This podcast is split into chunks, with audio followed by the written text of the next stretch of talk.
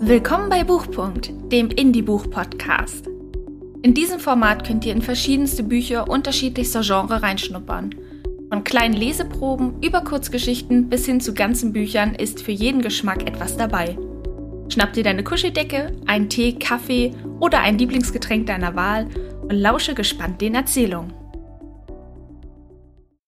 Moin Moin und herzlich willkommen zur siebten Folge von Buchpunkt. In der letzten Folge haben wir das Buch Die Engelsverschwörung von Patricia Jankowski begonnen. Erik van Swartsdem kam gerade von einem Auftrag zurück in den Vatikan und wurde direkt wieder losgeschickt. Für einen Auftrag, der eigentlich nicht zu seinen Fähigkeiten passte. Er soll die Empfängerin des nächsten Messias, Alera Valeria, in den Vatikan bringen. Zur Unterstützung wird ihm von seinem Ordensmeister Ruben Cleverdon der angesehene Waffenmeister und Mönch Niklas zur Seite gestellt. So haben sich die beiden aufgemacht, um die Auserwählte zu finden. Leider ist ihnen der verschmutzt wirkende Engel Benedikt zuvorgekommen und hat Valera bereits ausfindig gemacht. Das wissen unsere beiden Reisenden allerdings noch nicht und sind entsprechend noch weiter darauf bedacht, mit Vollgas in Richtung Prag zu reiten. Und an dieser Stelle setzen wir nun wieder ein. 8. Über München, Regensburg und das kleine tschechische Städtchen Rotzwadorf ging ihr vierter Reisetag, ehe sie endlich am Abend des fünften Tages nach einem Ritt über Pilsen Prag erreichten. Es dämmerte schon, und die beschlagenen Hufe ihrer Pferde hallten hohl auf dem Kopfsteinpflaster, als sie das Stadttor passierten. Erik van Swartstein sah sich aufmerksam um. Seine Augen registrierten jede noch so kleine Kleinigkeit. Er suchte bereits jetzt nach Fluchtwegen und schätzte die Menschen auf der Straße ein, ob sie ihnen gefährlich werden konnten. Viel mehr als seine Augen war nicht von ihm zu sehen, denn er hatte eine Maske über die untere Gesichtshälfte gelegt, was ihm einen fragenden Blick von Niklas einbrachte. Befehle, hatte er geknurrt. Und jetzt ritt Niklas eine halbe Pferdelänge hinter ihm an seiner rechten Seite, um ihn im Notfall mit Waffen versorgen zu können, sollten sich die Vorräte in seinem Mantel erschöpfen. Reine Vorsicht. Erik van Swartstein rechnete nicht wirklich mit Schwierigkeiten. Er lenkte seinen Hengst den Weg runter zu Moldau, wo sich dicht an die Stadtmauer das Armenviertel schmiegte, in dem er Alera zu finden hoffte. Eine schmale Brücke führte über den Fluss und an ihrem anderen Ende zeigte sich eine viel ärmere Welt als auf dieser Seite des Flusses. Erik van Swartstein stoppte sein Pferd, um mit einer geschmeidigen Bewegung abzusteigen. Von hier aus zu Fuß, ließ er Niklas wissen, und auch der kletterte vom Pferd. Nicht halb so elegant, sondern recht steifbeinig. Erik van Swartstein band die Pferde fest, dann griff er mit beiden Händen unter seinen Mantel und kontrollierte den Sitz seiner Pistolen, die er in Holstern hinten an den Hüften trug, so dass sie ihn nicht störten und dennoch leicht zu greifen waren. Die Brücke war so schmal, dass Niklas hinter Erik van Swartstein gehen musste, und dessen Stiefel verursachten laute Geräusche, die über das Wasser hallten, waren doch die Sohlen eisenbeschlagen. Auf der anderen Seite des Flusses gab es nicht einmal mehr Kopfsteinpflaster. Die schmalen Wege bestanden aus festgetretenem Lehm und die winzigen, windschiefen Hütten schmiegten sich eng aneinander, als könne sie das am Unfallen verhindern. Erik van Swartstein wusste, was für ein Bild er und sein Begleiter abgeben mussten, aber er konnte sich kaum entwaffnen und umziehen, um diese einfachen Menschen nicht zu ängstigen, oder? Niklas hingegen musste in seiner Begleitung einfach nur seltsam wirken – trug er doch immer noch seine einfache Kutte mit einer wollenen Hose darunter und einem groben Umhang aus schwarzer Wolle darüber, so dass man ihm die Frömmigkeit förmlich ansah. Sie waren schon ein seltsames Paar. Erstaunlicherweise waren um diese unchristliche Uhrzeit nach Einbruch der Dunkelheit immer noch Menschen unterwegs, und einen von ihnen hielt Erik van Swartzy mit einem Heben der Hand zurück, als der sich an ihn vorbeidrängen wollte. Sag, guter Mann, sprach er ihn an, wobei seine Stimme ein dunkles Grollen war. Wo wohnt Alera Valeria? Was wollt ihr von ihr? Die Antwort war alles andere als freundlich, aber Erik van Swartstein hob nur die breiten Schultern, was in dem Mantel bedrohlich aussah. Wir haben mit ihr zu reden, knurrte er zurück, und als er wie zufällig unter dem Mantel griff, zuckte der Mann einen Schritt zurück. Die zweite Gasse auf dieser Seite, dann das dritte Haus, beeilte er sich zu antworten, und Erik van Swartstein nickte, tippte sich zum Gruß an den Hut und winkte Niklas, ihm zu folgen. Auf ein Klopfen an die schief in den Angeln hängende Tür war von drinnen kein Laut zu vernehmen, und Erik van Swartstein sah sich einen Augenblick zu Niklas um, dann zog er eine Pistole aus dem Holster und trat wortlos ein. Die Hütte war verlassen. Nicht nur, dass niemand da war, es waren auch keine Habseligkeiten mehr da, und Erik van Swartstein musste sich nicht weiter umsehen, um zu wissen, dass Alera abgereist war. So ein verdammter Mist, fluchte er leise und verließ die Hütte wieder. Sie ist weg, wir waren nicht schnell genug. Oh! Niklas bezog das sofort wieder auf sich, hatte er Erik van Swartstein doch mit Sicherheit aufgehalten, aber der sah sich nur einen Augenblick suchend um und klopfte dann an die Hütte gegenüber wo Licht durch die schmalen Fensterschlitze fiel. Einen langen Augenblick schien es, als wolle man ihnen nicht öffnen, aber Erik van Swartstein wiederholte das Klopfen mit mehr Nachdruck, und das ließ die Bewohner wahrscheinlich begreifen, dass er die Tür notfalls einschlagen würde, um sich Zutritt zu verschaffen. Die Tür öffnete sich einen schmalen Spalt, und ein verhärmtes Gesicht erschien in dem Lichtstreifen. Ja. Seit wann ist Alera Valeria nicht mehr da? Erik van Swartstein hielt sich nicht mit einer Vorstellung auf, sondern kam gleich zum Punkt. Das Gesicht im Türspalt verdüsterte sich. Sie ist heute Morgen mit einem Fremden weggegangen, bekam er dennoch die gewünschte Antwort. Wohin? schoss er sofort hinterher, aber diesmal bestand die Antwort in einer gerunzelten Stirn. Geh zu Robia, die weiß immer, wo ihre Schwester ist, knurzte der Hausbewohner und wollte die Tür schließen, aber Erik van Swartstein stellte einen Fuß dazwischen. Und wo finden wir Robia? Seine Stimme enthielt ausgesuchte Freundlichkeit, womit er seine Ungeduld überspielen wollte, die dennoch unterschwellig mitklang. Draußen in dem Kloster. Als wäre es eine Selbstverständlichkeit. Dennoch zog Erik van Swartstein den Fuß zurück und wünschte noch einen guten Abend, ehe er sich zu Niklas umdrehte. Gehen wir. Wortlos stapften sie den rutschigen Weg zurück zur Brücke, und erst als sie auf ihren Pferden saßen und Richtung Stadttor ritten, sah Erik van Swart den Niklas an, die Augenbrauen fragend erhoben, was der aber unter dem Hut nicht sehen konnte. Hast du gewusst, dass sie eine Schwester hat? wollte er von dem Mönch wissen, aber der schüttelte den Kopf. Ich weiß noch weniger als du, befürchte ich, seufzte er und versuchte einen bequemen Sitz auf dem Sattel zu finden. Das kann ja heiter werden. Der Torwächter hatte ihnen den Weg zum Kloster beschrieben, und sie ritten in fast vollständiger Dunkelheit den Hügel hinauf, auf dessen Kuppe das alte Kloster mitten in einem Eichenwäldchen stand. Sie war nicht einmal als Scherenschnitt gegen den Himmel zu erkennen, denn der Mond war von dunklen Regenwolken verschleiert und Niklas fror. Auch die Pferde stießen Dampfwolken in die kalte Nacht, und Erik van Swartden hatte die Schultern hochgezogen, den Schal fest um den Hals und den unteren Teil des Gesichts gelegt um die eisige Nachtluft abzuhalten. In diesem Teil der Welt ging man bei Sonnenuntergang zur Nacht, auch wenn das um diese Jahreszeit schon um fünf Uhr war. Auch das Kloster lag wie ein großer, schlafender Drache vor ihnen, und Erik van Swartstein glitt aus dem Sattel, um zur Tür mit den vergitterten Fenster zu gehen. Entschlossen läutete er die Glocke, die links neben der Tür hing, und es dauerte zu Niklas Verblüffung auch nur einige Augenblicke, bis sich das Fenster öffnete und ein weißes Gesicht dahinter erschien, unheimlich von einer Kerze erleuchtet. Was begehrt ihr zu dieser unchristlichen Zeit? schnarrte ihnen die alte Nonne an. Erik van Swartstein zog den Hut vom Kopf, ehe er auch den unteren Teil seines Gesichts entblößte und sogar etwas wie ein Lächeln zustande brachte. Mein Name ist Erik van Swartstein. Das dort ist mein Begleiter, Bruder Niklas, stellte er vor. Wir sind im Auftrag der Kirche unterwegs und suchen Robia Valeria. So, Robia Valeria, die Alte musterte ihn mit durchdringenden Augen, die selbst ihn nervös machten. Erik van Swartstein. Es dauerte eine schiere Ewigkeit, aber Erik van Swartstein wartete geduldig ab, denn er konnte kaum mit Gewalt in ein Kloster eindringen. Schließlich wurde das Fenster wieder geschlossen und die schwere Tür öffnete sich, so dass sie eintreten konnten, wobei Erik van Swartstein den Kopf einziehen musste. Robia befindet sich im Skriptorium, die alte Nonne sah Erik van Swartz böse an, wobei sie Niklas immer noch ignorierte. Ich hoffe, eure Gründe, sie zu dieser späten Stunde zu belästigen, sind gut. Die besten, Mutter.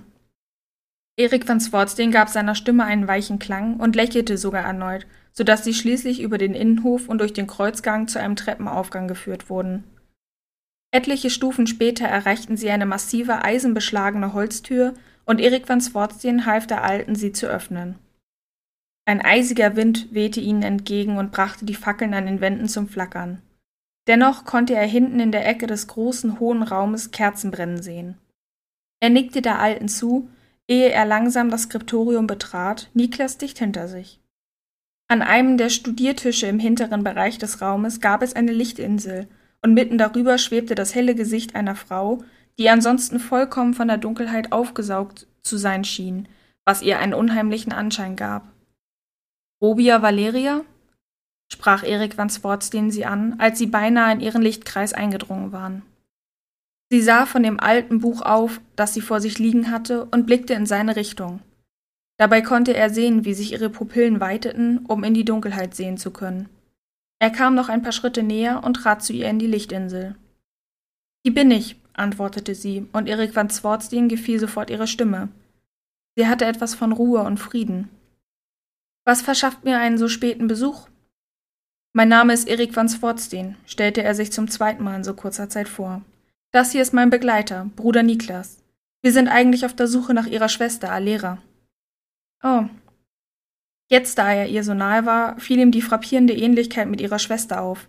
Aber als sie das Gesicht zu einem wehmütigen Lächeln verzog, war der Eindruck wieder verschwunden. Sicherlich, sie hatte die gleichen hohen Wangenknochen und die gleiche schmale Nase. Aber Robias Mund war voll und weich und ihre Augen waren runder, größer und unglücklich. Könnt ihr uns helfen, sie zu finden? Erik von Swartstein hatte keine Zeit, sich damit abzugeben. Die Zeit drängte und er hatte Sorge, seinen Auftrag nicht erfüllen zu können. Aber Robi erhob nur die Schultern, die in einer schwarzen Nonnentracht steckten. Sie trug auch den typischen Schleier, der ihre Haare nicht sehen ließ, und sah Erik van Swartstein lange an. Was hat sie diesmal angestellt? wollte sie wissen, und Resignation klang aus ihrer Stimme. Hat sie sich richtig in Schwierigkeiten gebracht, ja? Wenn der große Erik van Swartstein hinter ihr her ist. Ihr wisst, wer ich bin? Das überraschte ihn ein wenig. Hätte er doch gerade in einem entlegenen Kloster in Tschechien nicht damit gerechnet. Aber Robia nickte mit einem winzigen, glockenhellen Lachen. Dafür hat man Bücher und Depeschen gemacht, klärte sie ihn auf und wies mit dem Kopf zu einer kargen Sitzecke vor dem Kaminfeuer, das es nicht schaffte, die eisige Kälte zu vertreiben.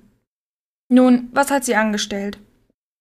Erik van Swartzin schätzte sie auf vielleicht Ende 20, aber ihr Gesicht war noch frei vom Ansatz irgendwelcher Falten und auch ihre Hände waren glatt und gepflegt.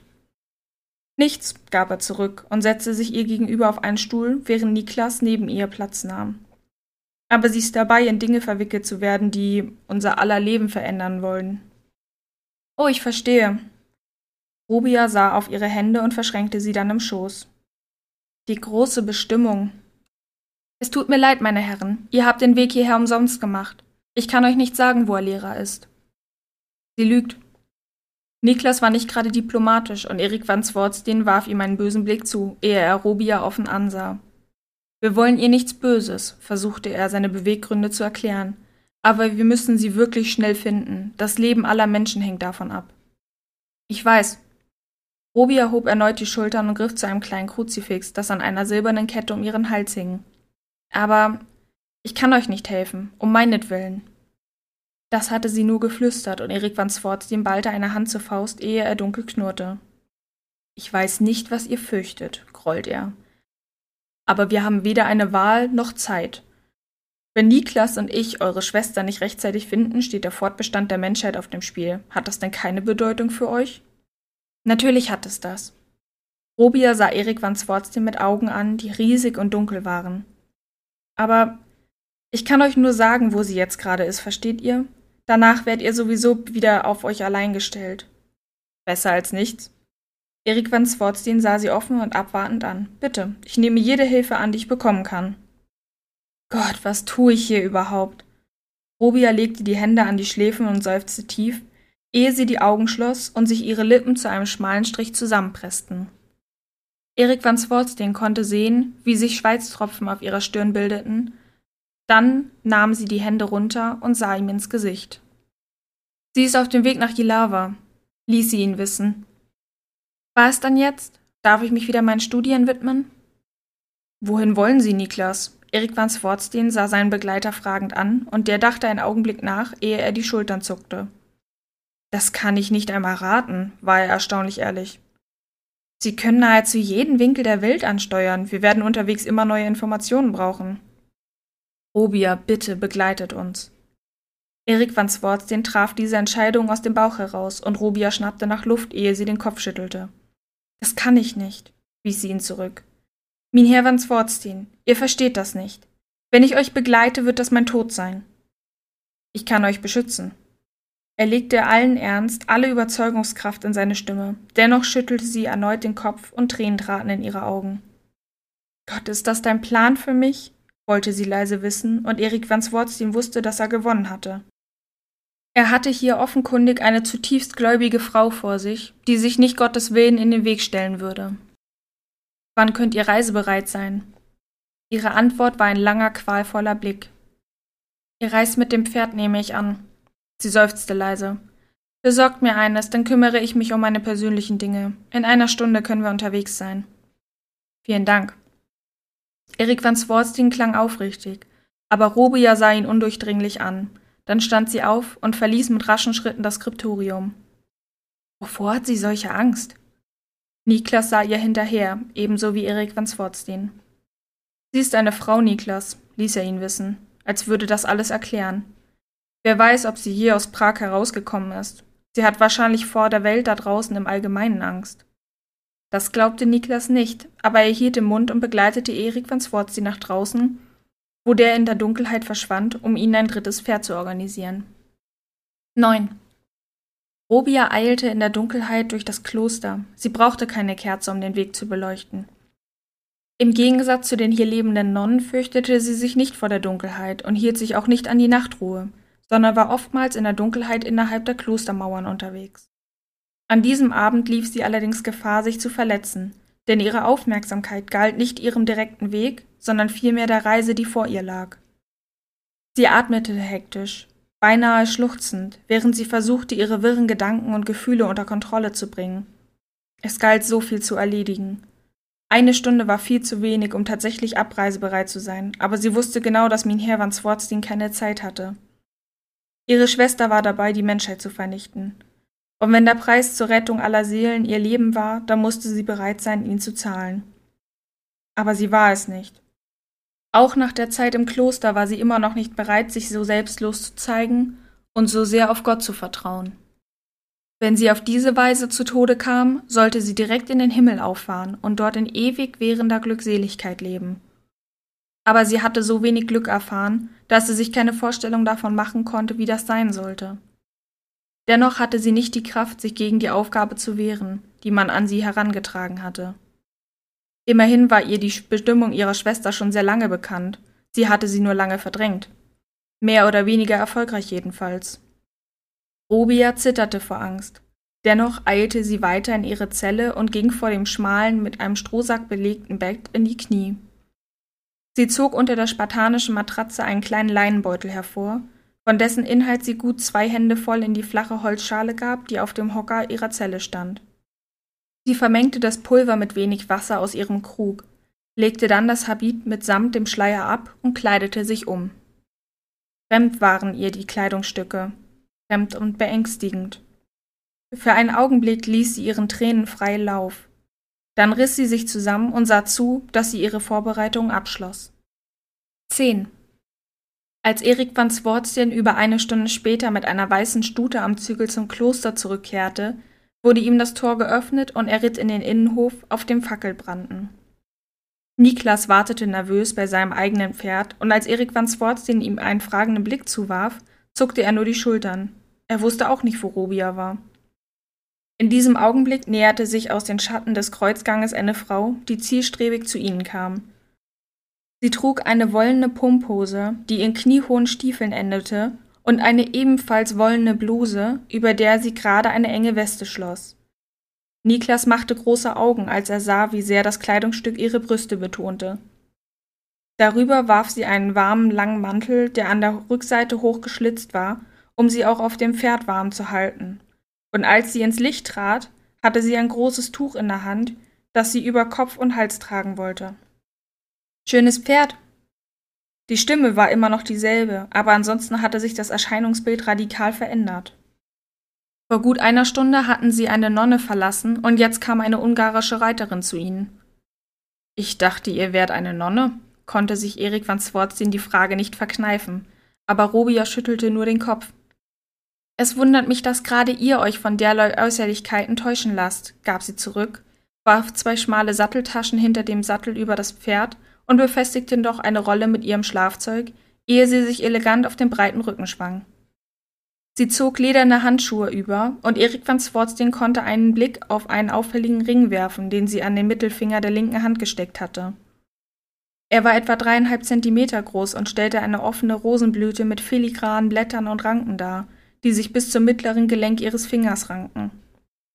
Dann war der Ring unter dem Handschuh verschwunden und Erik van Swartstein und Niklas folgten ihrem Beispiel und stiegen ebenfalls in den Sattel. Die seltsame Gruppe brach kurz nach Mitternacht auf, um Aleras Spuren gen Osten zu folgen. Aber so gut Robia auch als Reiterin war, sie war sicherlich nicht in der Übung, stundenlang durch die Nacht zu reiten, und so ließ Erik van Swartstein sie nach etwa vier Stunden rasten. Auch den Pferden würde die Pause gut tun, und auch wenn er sich getrieben fühlte, waren sie doch nicht in so großer Eile. Der Mond war in der Zwischenzeit herausgekommen und beleuchtete ihnen in milchigem silbernem Licht eine Lichtung, auf der sie ihr Lager aufschlugen und Robia sich in ihre Decke einrollte, um dann mit geöffneten Augen an einen Baumstamm gelehnt zu sitzen. Niklas rollte sich ebenfalls in seine Decke ein und war sofort eingeschlafen. Erik van Swartstein hingegen kam beinahe lautlos zu Robia herüber und setzte sich dicht neben sie, um sie in der Dunkelheit zu mustern. Ich weiß gar nichts über euch, begann er ein Gespräch. Mein Auftraggeber hat mir nicht gesagt, dass Alera eine Schwester hat. Das würde mich aber zweifeln lassen. Spott war in Robias Stimme, und sie hob die Augenbrauen an, was er in der Dunkelheit mehr ahnte als sah. Wer seid ihr, Minherr Erik van Swartstein? Die Kirche beauftragt euch über dunkle Kanäle, oder? Ihr jagt das Böse auf Gottes Erde. Ja. Erik van Swartstein machte sich nicht die Mühe klarzustellen, dass er nicht für die Kirche, sondern für einen viel älteren Orden arbeitete. Aber was ist mit euch? Ihr lebt in einem Kloster, seid aber keine Nonne? Und was ist mit Alera? Wie. Wir sind Zwillingsschwestern, begann Robia eine Erklärung. Aber Alera war immer die lebhaftere von uns beiden. Für mich hat sich gezeigt, dass das Kloster der richtige Ort zum Leben und Studieren ist. Das ist alles. Was studiert ihr? Erik van Swartstein hatte zwar einen Blick auf die alte Handschrift auf ihrem Schreibpult geworfen, aber er wollte sie reden hören. Ich beschäftige mich mit Medizin, genauer gesagt mit der Naturheilkunde, erklärte sie und ihre Stimme war immer noch so sanft und friedlich. Ich glaube, mittlerweile kenne ich gegen einen Großteil der Erkrankung ein Heilungsmittel. So. Erik van Swartstein dachte an all die Erkrankungen, die er im Rahmen seiner Aufträge gesehen hatte. Werwölfe, Vampire. Ob sie auch dagegen ein Heilmittel gewusst hätte? Und ihr könnt eure Schwester spüren? Ihr wisst immer, wo sie ist? Wir haben eine Verbindung, die unter Zwillingen gar nicht so selten ist, sagte Robia und sah ihn von der Seite an. Ich weiß, dass die katholische Kirche das lange Zeit anders gesehen hat und wohl auch immer noch anders sieht, aber ich für meinen Teil weiß immer, wo Alira ist. Und umgekehrt, weiß sie auch, wo ihr seid und dass ihr jetzt auf ihrer Spur seid? Das alarmierte Erik van Swartstein, aber Robia schüttelte den Kopf.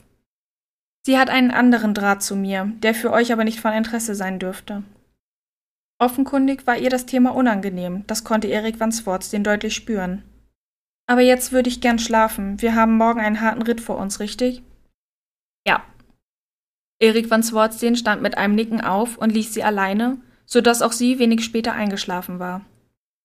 Er hingegen fragte sich, ob Kardinal Mantica ihm Robia nur verschwiegen oder ob er wirklich nichts von ihr gewusst hatte. 11. Erik van Swartstein gönnte seinen Begleitern keinen langen Aufenthalt. Noch vor Anbruch der Dämmerung weckte er zuerst Niklas und dann auch Robia, die ihn einen Moment verwirrt ansah, ehe sich ihr Blick klärte und wieder ein Anflug von Trauer annahm, den er schon im Kloster bemerkt hatte. Es tut mir leid, wir müssen weiter. Seine Worte waren freundlich, aber er konnte in ihrem Blick sehen, dass sie wusste, wie wenig er sich um sie scherte. Sie beeilte sich, vollständig wach zu werden und trank dann schnell einen Kaffee, den er ihr wortlos in einem hölzernen Becher reichte. Dann stiegen sie auch schon wieder auf die Pferde und ritten in das erste graue Licht eines neuen Tages. Wo ist sie jetzt? wollte Erik van Swartstein irgendwann wissen und Robia stoppte ihr Pferd, damit sie die Finger an die Schläfen legen konnte, die Augen geschlossen. Sie sind uns weit voraus, gab sie dann zurück und ihre Augen waren sehr dunkel, als sie ihn ansah. Sie sind gerade über die Grenze in die Slowakei. Wo will er mit ihr hin? murmelte Erik van Swartstein und ließ die Pferde wieder angehen. Und weswegen sind sie so verdammt schnell?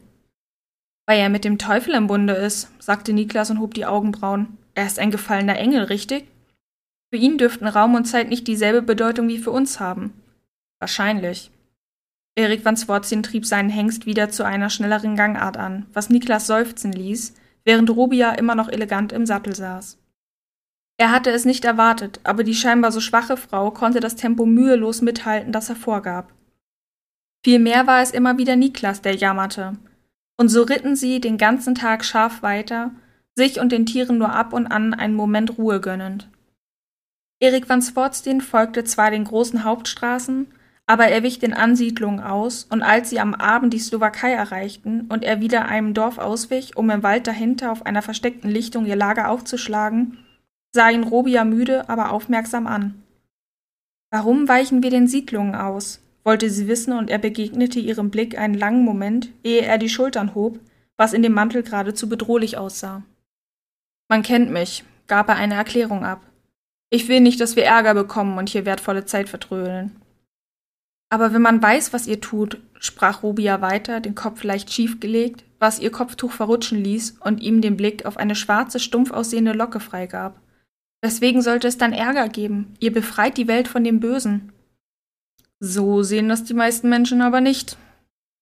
Erik van Swartstein war erstaunt, wie viel Robia über seine Arbeit zu wissen schien. Sie sehen zwar die reinen Fakten richtig, schaffen es aber vollkommen, die wirklich wichtigen Punkte auszulassen.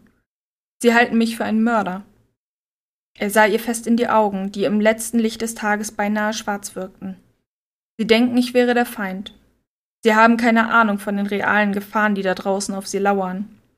Sie sehen immer nur das, was am Ende meiner Arbeit übrig bleibt, die Leiche dessen, zu dem das Böse nach seinem Ende wieder geworden ist. Das ist schrecklich.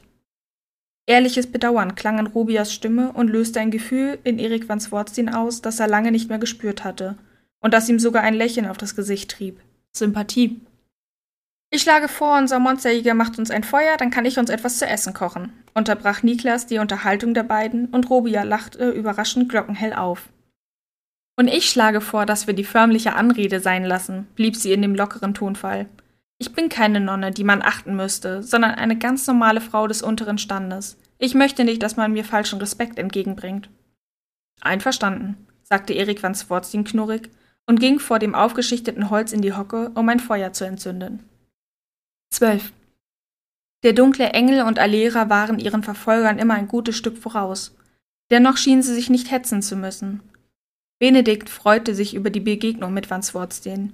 Er hatte schon eine Menge über seinen Gegner gehört und wollte sehen, wie viel davon der Wahrheit entsprach. Für ihn waren Sterbliche in der Regel einfach nur ein Ärgernis, aber mit Alera hatte er eine Seelenverwandte gefunden, und er genoss die Zeit, die sie zusammen in der Kutsche verbrachten, die von einem Sechsergespann pechschwarzer Pferde gezogen wurde. Sie waren mit schwarzem Leder gepanzert und trugen gedrehte Hörner auf der Stirn, was sicherlich auch dazu beitrug, dass niemand sie auf diesem Weg sah. Außerdem war der Kutschbock leer. 13. An diesem Abend hatten sie Ungarn erreicht und Erik van Swartzien richtete ihnen das Lager, ehe er Niklas ansah. Wir brauchen Vorräte, ließ er ihn wissen. Nimm Robia und reite runter ins Dorf. Und bring auch Kleidung für Alera mit. Wir wissen ja nicht, in welchem Zustand wir sie antreffen werden. In Ordnung, gerne. Niklas war froh, für einen Moment etwas anderes tun zu dürfen, als immer nur stumpfsinnig geradeaus zu reiten. Aber Robia schüttelte langsam den Kopf. Ich möchte bitte hier bleiben, bat sie leise und mit einer sehr bühnen Stimme. Ich habe für heute genug auf einem Pferd gesessen. Im ersten Augenblick brachte ihr das einen bösen Blick von Erik van Swartstein ein. Dann zuckte er aber die breiten Schultern und nickte in die Richtung, wo ihre Sachen auf dem Boden lagen, ehe er sich daran machte, ihnen ein Feuer zu entfachen. Es war in Ungarn sehr kalt und feiner Schnee wurde von einem böigen Wind getrieben, so dass Menschen und Tiere Dampfwölkchen ausatmeten und Robia suchte hinter einem Felsen Schutz, wo sie sich in ihre Decke kuschelte und im Sitzen die Augen schloss, um ein wenig auszuruhen. Sie blieb nicht lange allein. Wenig später konnte sie schwere Stiefel auf dem harschen Boden hören, und als sie die Augen aufschlug, blickte sie Erik van Swartstein direkt auf die silberne Gürtelschnalle. Ihr Blick wanderte höher und sie konnte an der Uhrenkette neben einem Kruzifix auch einen Davidstern und ein weiteres Symbol hängen sehen, das sie nicht kannte. Man hat dich mit der Hilfe aller Religionen ausgestattet, hm? Sie legte den Kopf in den Nacken, um ihn anzusehen, und er nickte wortlos, ehe er vor ihr in die Hocke ging. Meine Auftraggeber verlassen sich nicht allein auf die Macht der katholischen Kirche, knurrte er eine Erwiderung. Was haben dir die Auftraggeber über Alera erzählt? Robia wusste, dass Erik van Swartstein zum Reden gekommen war. Sie streifte ihr Kopftuch ab und strich sich müde ein paar Haare aus den Augen. Erik van Swartstein hatte sie bisher nur einen kurzen Moment auf dem nächtlichen Hof der Abtei ohne Kopfbedeckung gesehen, und jetzt quollen Locken, so schwarz und matt wie die Nacht, aus dem Tuch und ergossen sich über ihre Schultern. Die Haare schienen bei jeder Bewegung zu rascheln, und er steckte die Hand aus, um eine Strähne davon durch die Finger gleiten zu lassen, was ihr sichtlich unangenehm war. Sie fühlten sich ebenso trocken und hart an, wie sie aussahen. Gar nichts, beantwortete er dann ihre Frage. Sie haben mich nur geschickt, sie zu finden und nach Rom zu bringen, ehe die Engel sie finden. Du weißt, weswegen die sie haben wollten, oder? Erik van Swartstein musste gestehen, dass er nicht in Rubia lesen konnte und nickte deswegen unwillig. Aber es wundert mich, dass du es weißt, wich er einer direkteren Antwort aus, denn Robia war sehr klug und würde ihn vielleicht in die Irre führen wollen. Alera redet seit ihrem zwölften Lebensjahr immer wieder von der großen Bestimmung, fuhr sie mit einem Schulterzucken fort. Sie wusste immer schon, dass sie für etwas Großes bestimmt war und dass eines Tages Engel kommen würden, um sie in die große Aufgabe einzuführen. Was ist es? Soll sie einen neuen Jesus gebären? Oje, dich dran. Erik van Swartstein schüttelte verblüfft den Kopf.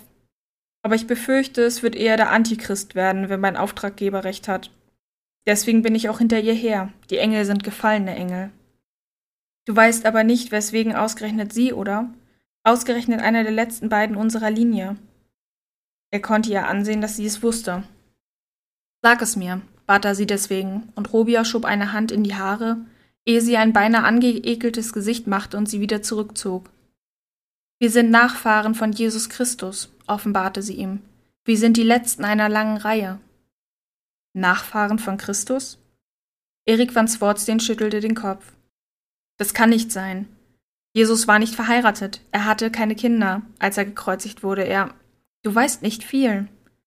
Robia unterbrach ihn mit einem leichten Lächeln. Aber woher solltest du auch? Der Vatikan wird einen seiner gedungenen Mörder nicht in seine tiefsten Geheimnisse einweihen. Ihre Finger malten Anführungszeichen in die Luft, und Erik van Swartstein betrachtete fasziniert das Aufblitzen ihres Ringes im unsteten Licht des Feuers. Erzähl es mir, bat er, aber Robia schüttelte den Kopf. Nicht heute Nacht, entschied sie, und ihre Stimme war entschlossen. Ich will nicht. Ich. Du vertraust mir nicht. Er nickte wertfrei.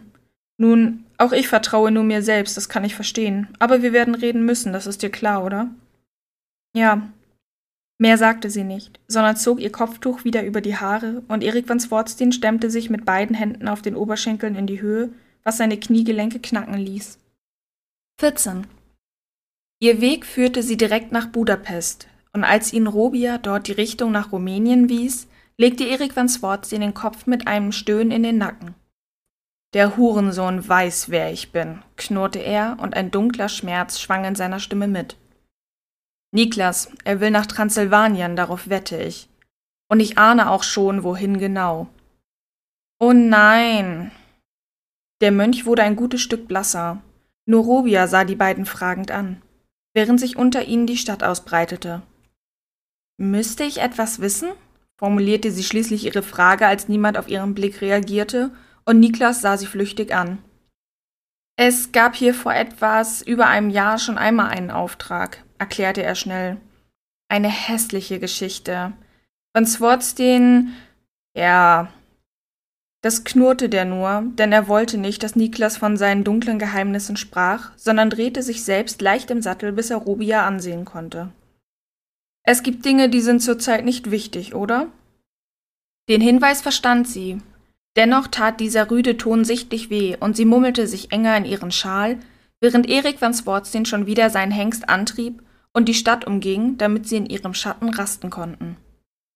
Es war eigentlich noch nicht Zeit, das Nachtlager aufzuschlagen, aber Erik van Swartstein wusste genau, dass sie reden mussten, ehe sie sich auf den Weg zu dem ihm so unangenehm vertrauten Weg machten, der sie in einen Kampf führen würde.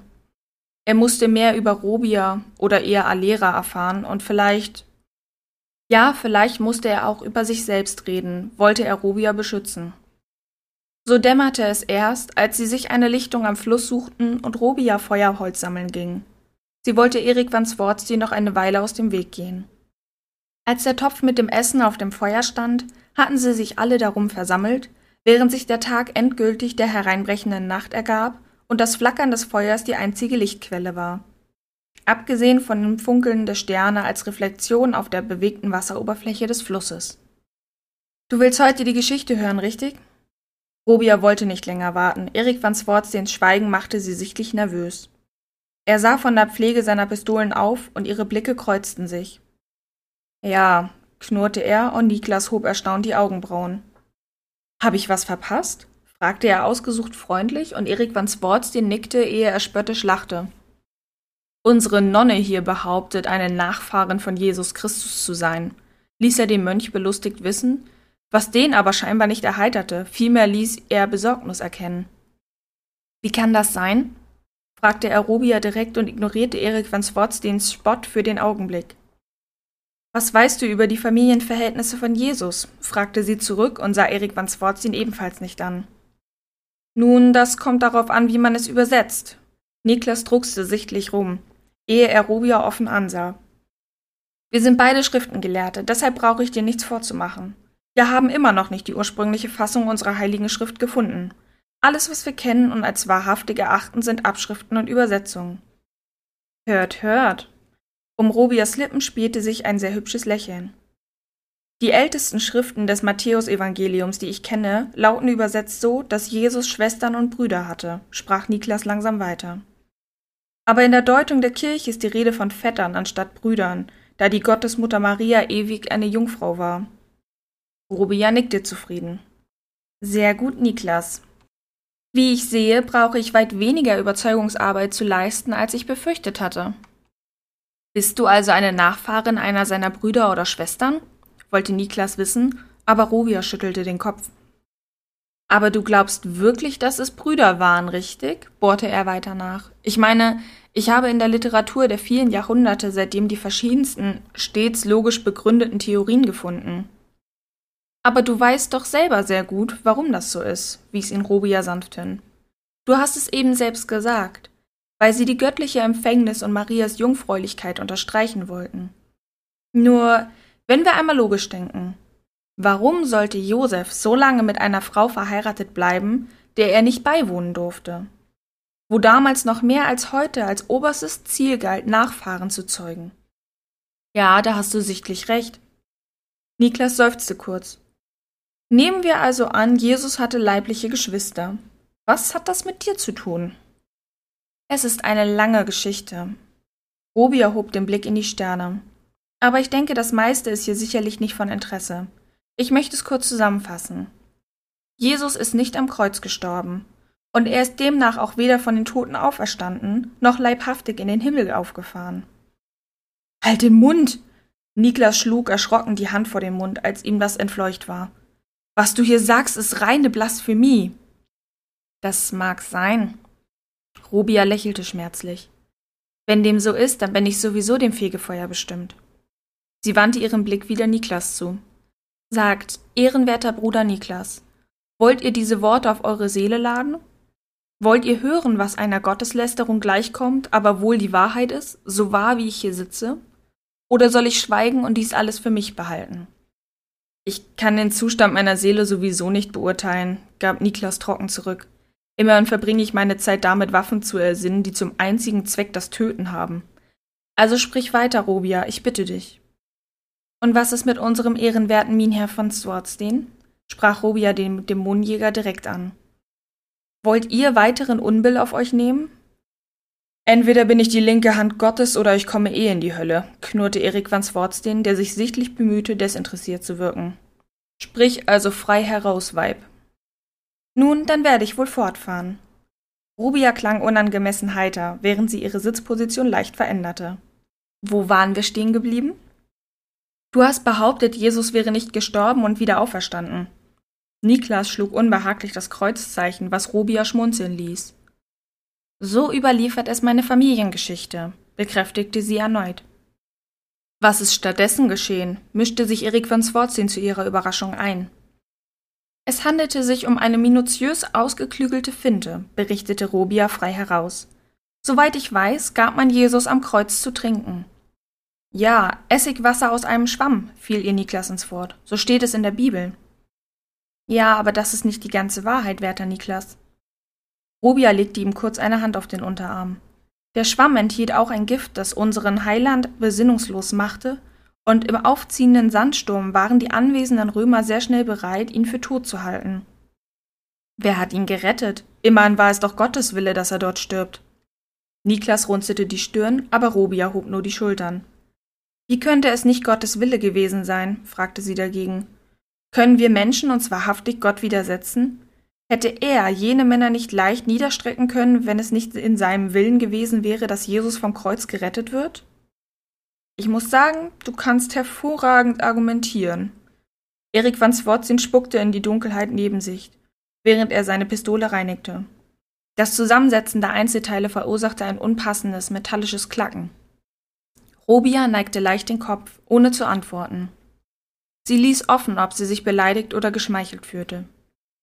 Ihr kennt die Geschichte, nehme ich an.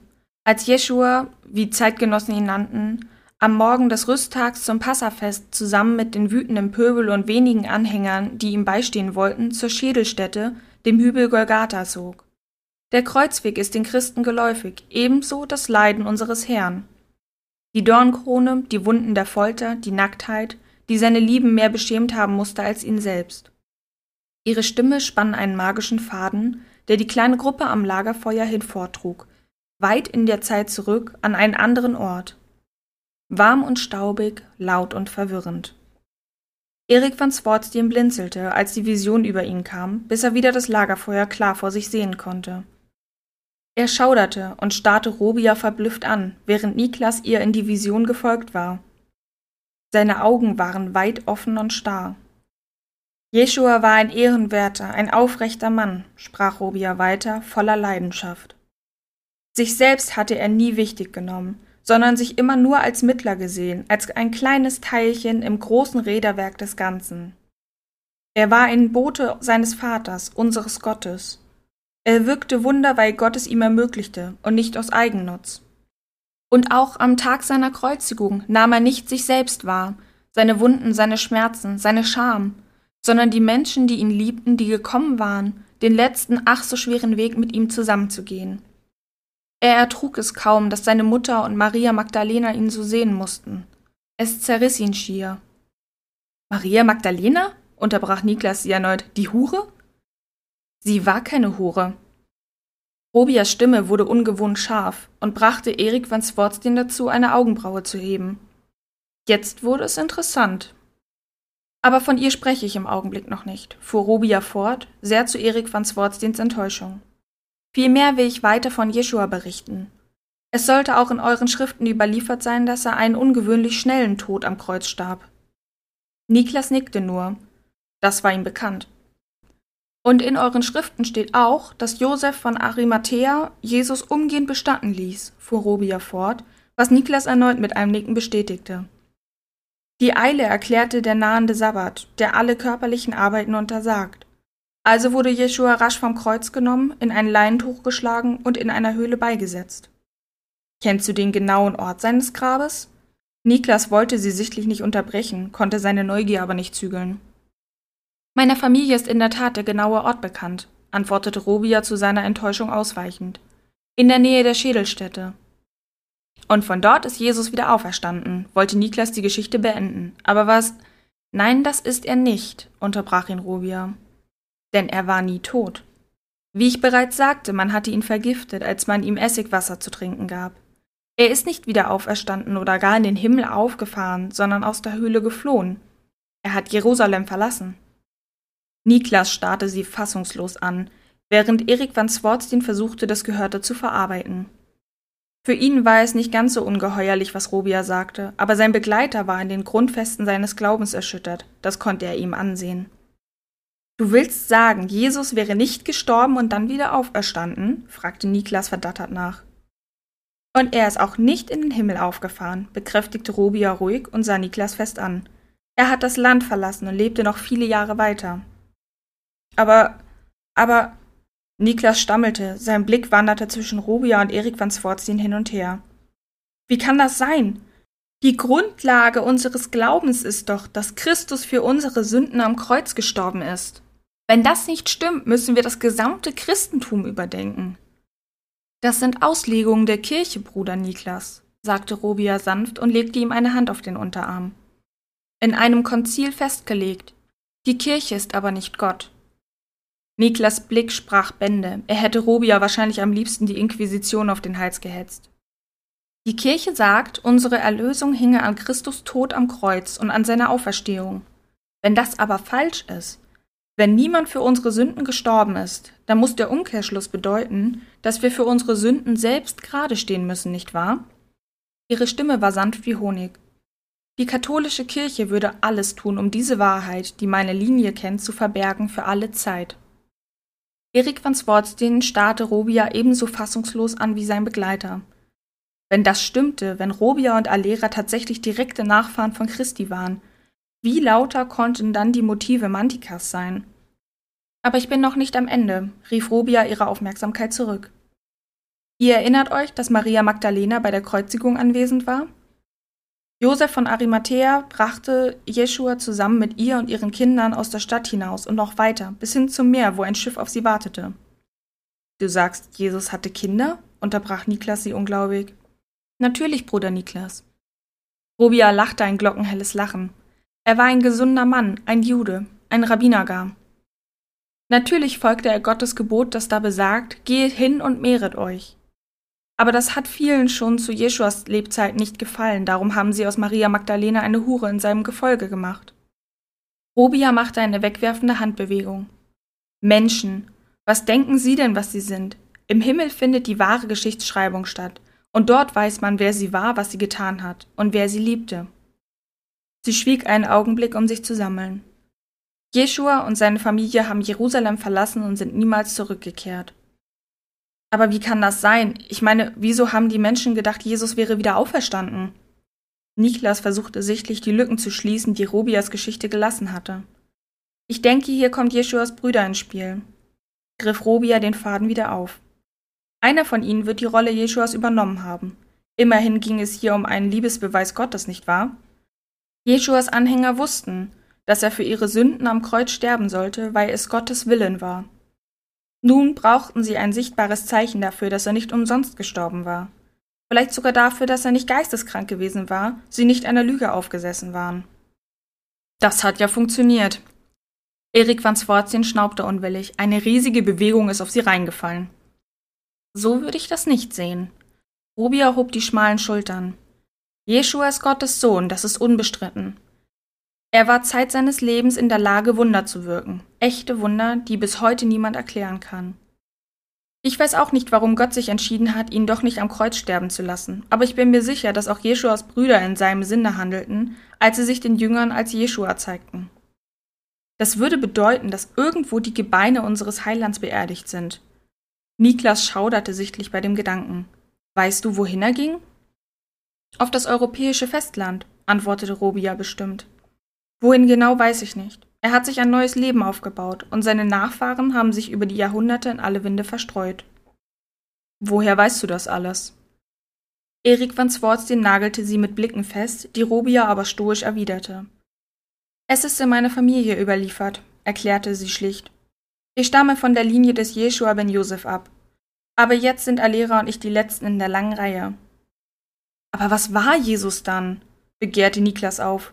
Die katholische Kirche sieht ihn als Gott gleich, als Gottes Sohn, wesensgleich mit dem Schöpfer. Ich fasel, tut mir leid. Er wischte sich irritiert über die Augen. Was war Jesus? Das ist die Frage, Robia lächelte. Die Kirche sagt, Jeschua war Gott.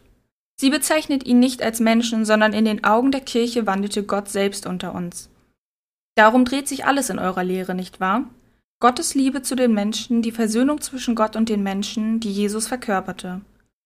Er musste für euch sterben, damit euer Glaube funktionieren kann. Sie seufzte leise. Ich habe mich lange mit diesen Fragen beschäftigt. Schließlich bin ich nicht nur eine Nachfahrin des Jeschua ben Josef, sondern auch Christin. Und zu welcher Antwort bist du gekommen? Erik van Swartzien sah sie aufmerksam an, aber Robia zuckte die Schultern. Wie ich bereits sagte, ich bin mir sicher, dass Jeschua Gottes Sohn war, aber ob man das jetzt als Mensch oder als Gott gleich definiert, ich weiß es nicht, musste sie eingestehen. Ich weiß nur mit Sicherheit, dass Alera und ich von ihm abstammen und sie deswegen wohl die Auserwählte für das ist, was die Engel mit ihr vorhaben. Deswegen trägst du diesen Ring. Erik van Sportstein wies auf die Rose. Ein Hinweis auf die Jungfrau Maria, richtig? Meine Stammmutter, ja. Rubia nickte. Sie wacht über uns Frauen aus der Linie Ben Josef. Womit bekomme ich es denn noch alles zu tun? jammerte Niklas und sah ins Feuer. Erst muss ich mit der linken Hand Gottes reiten, dann treffen wir auch noch auf eine Nachfahrin Jesu. Gott, Niklas! Erik van Swartstein fuhr wütend auf und war auch schon auf den Füßen. Aber Niklas beachtete ihn nicht weiter, sondern wandte sich wieder Robia zu. Ich kann das nicht glauben, murrte er. Ich meine, ich kann deine Argumente nachvollziehen, weshalb die Kirche solch eine Geschichte geheim halten würde, aber nein, ich kann einfach nicht glauben, dass unsere gesamte Lehre falsch sein soll. Wie willst du mir denn beweisen, dass du eine Nachfahren unseres Heilands bist? Kannst du ebenfalls Wunder wirken oder spricht gar unser Herr mit dir? Robia schnaubte belustigt. Nein, unser aller Vater spricht nicht zu mir, gab sie dann freundlich zurück.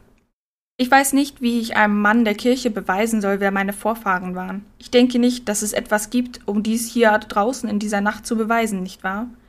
Ich kann weder über Wasser gehen, noch selbiges in Wein verwandeln. Und ich kann auch keine Lahmen gehend und Blinde sehend machen. Sie hob die schmalen Schultern.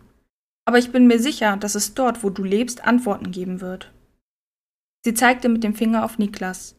In den Archiven des Vatikan oder auch in jenem Orden, den unser Dämonenjäger hier angehört. Sie dürften über uns Bescheid wissen. Also verlangst du von uns einfach deinem Wort zu glauben? fragte Niklas ungläubig, aber Robia blickte ihn lediglich einen langen Moment abschätzend an, ehe sie zu einer Antwort ansetzte.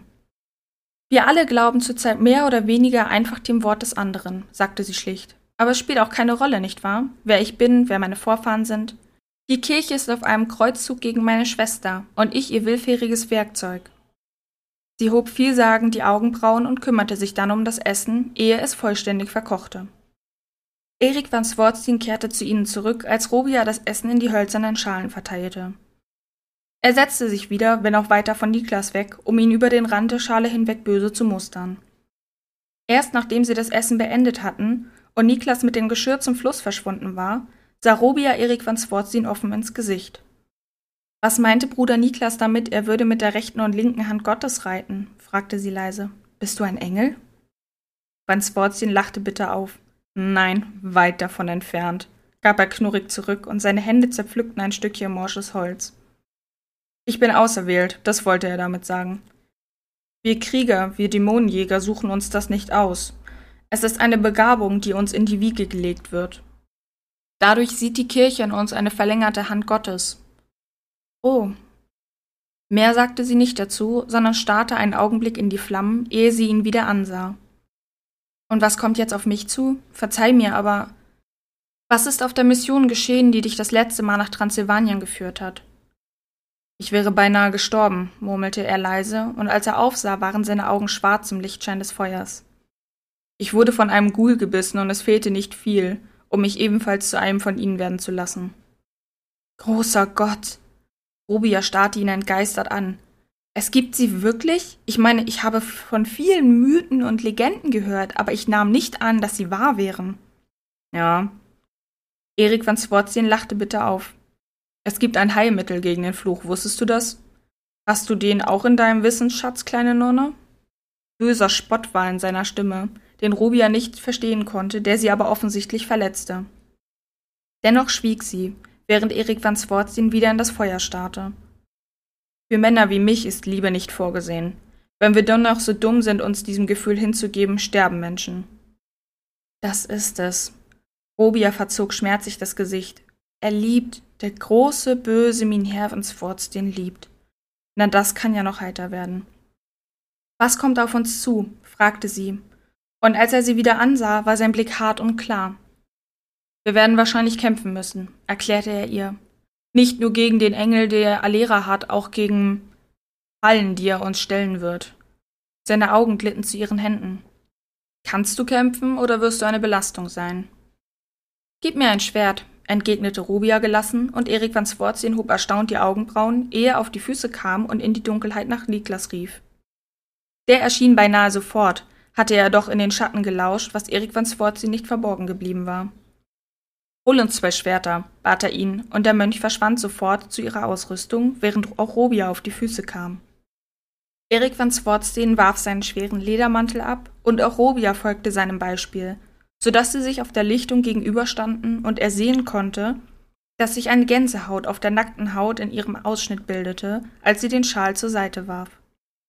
Er musterte sie ununterbrochen, während Niklas wieder zu ihnen kam und Erik von Swartstein zögernd die beiden Schwerter reichte, der sie einen Augenblick prüfend in der Hand wog und dann eines mit dem Heft voran an Robia weitergab. Was soll das hier werden? Niklas hatte deutliche Besorgnis in der Stimme, aber Erik van Swartstein zuckte die Schultern und griff das Schwert sehr lässig, während Robia Iris noch recht unsicher hielt. Unsere kleine Nonne ist der Meinung, mit dem Schwert umgehen zu können, spottete er und konnte sehen, dass seine Worte Robia trafen und verletzten. Darin war er schon immer gut gewesen. Robia spürte nur zu genau, dass Erik van Spotsden wütend war, und diese Wut würde sich sehr schnell gegen sie richten, wenn sie ihm in diesem Schaukampf eine Blöße bot. Es konnte gut sein, dass er an diesem Abend ihrem Leben ein Ende bereiten würde. War sie dafür schon bereit? Die Antwort war ein klares Ja, denn alles, was jenseits der Wälder dort im dunklen Transsilvanien auf sie wartete, würde nur noch schlimmer sein als das, was sie bisher erduldet hatte. Dennoch schwang sie ihr Schwert schnell in ein paar probierenden Bewegungen und die Klinge durchschnitt mit einem Pfeifen die Luft. Bereit? Erik van Swartstein hatte ihr diese Zeit gewährt, aber jetzt wollte er seiner Wut freien Lauf lassen. Die kleine Frau in ihre Schranken weisen, und als sie mit einem winzigen Nicken antwortete, drang er mit einer raschen Serie Hiebe auf sie ein. Robia selbst hätte darauf gewettet, dass sie spätestens der dritte oder vierte Streich treffen würde, aber ihre Hände führten das lange, schwere Schwert wie von selbst, parierten die Hiebe, wenn auch mit Mühe, und nicht nur Niklas hob überrascht die Augenbrauen. Aber Erik van Swartstein wollte nicht nur spielen, er musste etwas von dem ekelhaften Gefühl in seiner Brust loswerden, und so drang er härter auf sie ein, als es so bei einem Test eigentlich notwendig gewesen wäre. Seine Hiebe waren schnell und präzise, und er trieb Robia über die Lichtung, deckte sie mit harten Streichen ein, die ihr sicherlich bis in die Knochen der Schultern wehtaten, als Niklas die Hände hob. Erik! wollte er ihn zurückrufen, als Robia einen sehr kraftvollen Hieb nur durch einen grotesken Hüpfer ausweichen konnte und Erik van Swartsteins Klinge mit einem schrillen Kreischen an einem Felsblock entlang schrammte, statt sie zu entzweien. Großer Gott, es reicht, du wirst sie umbringen! Todesmutig wollte sich Niklas Erik van Swartstein in den Waffenarm werfen, aber der brachte Robia zum Straucheln und setzte die Klinge an ihren Hals, als sie auf dem Rücken landete. Du bist nicht wie sie, diese Worte spie er regelrecht hervor, dann rammte er seine Waffe in den Boden und stapfte in die Dunkelheit davon, den erregten Atem wie eine Fahne vor sich hertragend. Robia, alles in Ordnung bei dir? Niklas hatte Erik van Swartzy noch nie so außer Kontrolle erlebt. So musste es gewesen sein, als er unter dem Einfluss des Dämonengiftes in seinen Adern gestanden hatte. Hat er dir wehgetan? Nein. Das war eine glatte Lüge, aber was hätte sie schon anderes sagen sollen? Sie war diesem düsteren Mann auf Gedeih und Verderb ausgeliefert. Denn obwohl er jetzt das Ziel von Alera und dem dunklen Engel kannte, würde er sie nicht gehen lassen, das wusste sie mit Sicherheit. Sie hatte ihre Aufgabe noch nicht erfüllt. Warum hast du dich darauf eingelassen? Niklas half ihr auf und sah durchaus das schmerzverzerrte Gesicht, als er sie am Oberarm griff, aber Rubia seufzte nur leise. Vielleicht wollte ich. Sie beendete den Satz aber nicht sondern ging runter an den Fluss in die Dunkelheit, um alleine zu sein. Was tust du hier nur? fragte sie sich in Gedanken, die Arme vorsichtig um den Körper geschlungen. Ihre Schulter schmerzte, aber das war nicht einmal das Schlimmste. Vielmehr hatte sie das Gefühl, viel zu viel über sich preisgegeben zu haben. Aber Minher van Swartstein musste wissen, was Alera war, wenn er sie wirklich retten wollte. Robia rieb sich die Stirn und versuchte, ihre Gedanken und Gefühle zu klären. Was hatte sie ihm schon über Alera erzählt?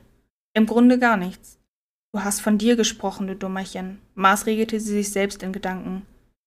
Er hat nicht die geringste Ahnung, wer oder was Alera ist.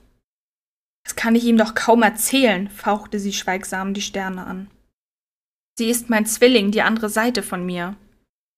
Erneut rieb sie über ihre Stirn, dort, wo sie immer spüren konnte, wo Alera war.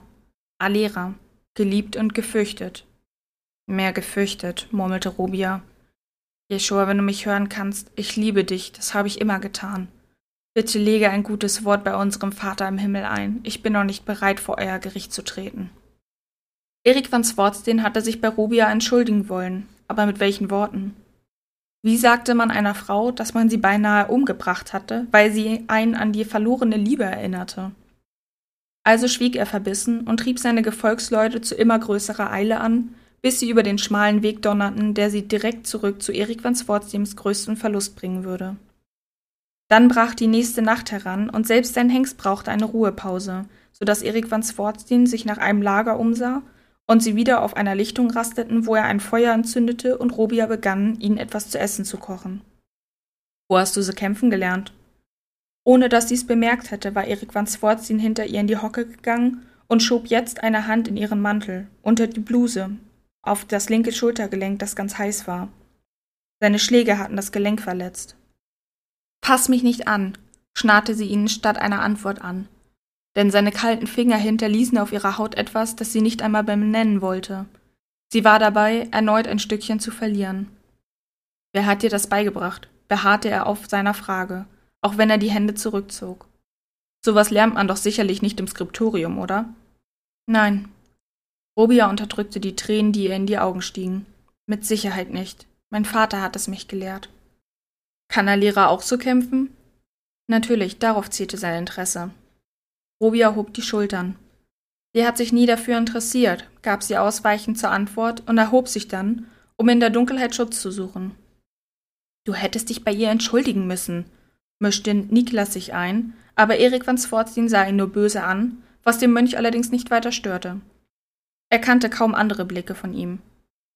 Sie hält sich hervorragend, findest du nicht auch? Sie kann reiten, sie weist uns den Weg, und nun hat sich gezeigt, dass sie auch noch kämpfen kann. Was willst du mehr? Seine verwaschenen Augen musterten den verstockt schweigenden Erik van Swartzin genau. Du willst weniger, richtig? Sie erinnert dich an Sprich ihren Namen nicht aus, hut er ihn an und knurrte dann richtig. Sie hat nichts, was ihr gleichen würde. Sie ist. Lassen wir das. Niklas unterbrach ihn dumpf. Sie hat es auf jeden Fall nicht verdient, so schlecht behandelt zu werden. Vergiss das nicht. Das schluckte Erik van Swartz stumm, drehte sich um und ging zu den Pferden. Nicht zum ersten Mal hinterfragte Erik van Swartzin die Entscheidung, die Nonne mit auf diese Reise zu nehmen. Sie erwies sich für ihn als eine Ablenkung, brachte seine Gedanken in Bahnen, die nicht nur unangenehm, sondern auch gefährlich waren. Seine Entscheidung, sie mitzunehmen, hatte größtenteils auf Instinkt beruht, der ihn all die Jahre am Leben gehalten und ihn niemals in die Irre geführt hatte. Jedenfalls bis jetzt. Das war es mit dem zweiten Teil zu Die Engelsverschwörung von Patricia Jankowski. In der nächsten Folge erfahren wir mehr darüber, was sich in Transsilvanien abspielt und können gespannt sein, was Benedikt der Engel noch so treibt. Bleibt also dabei und freut euch auf die nächste Folge und ich sag bis dahin Tschüss.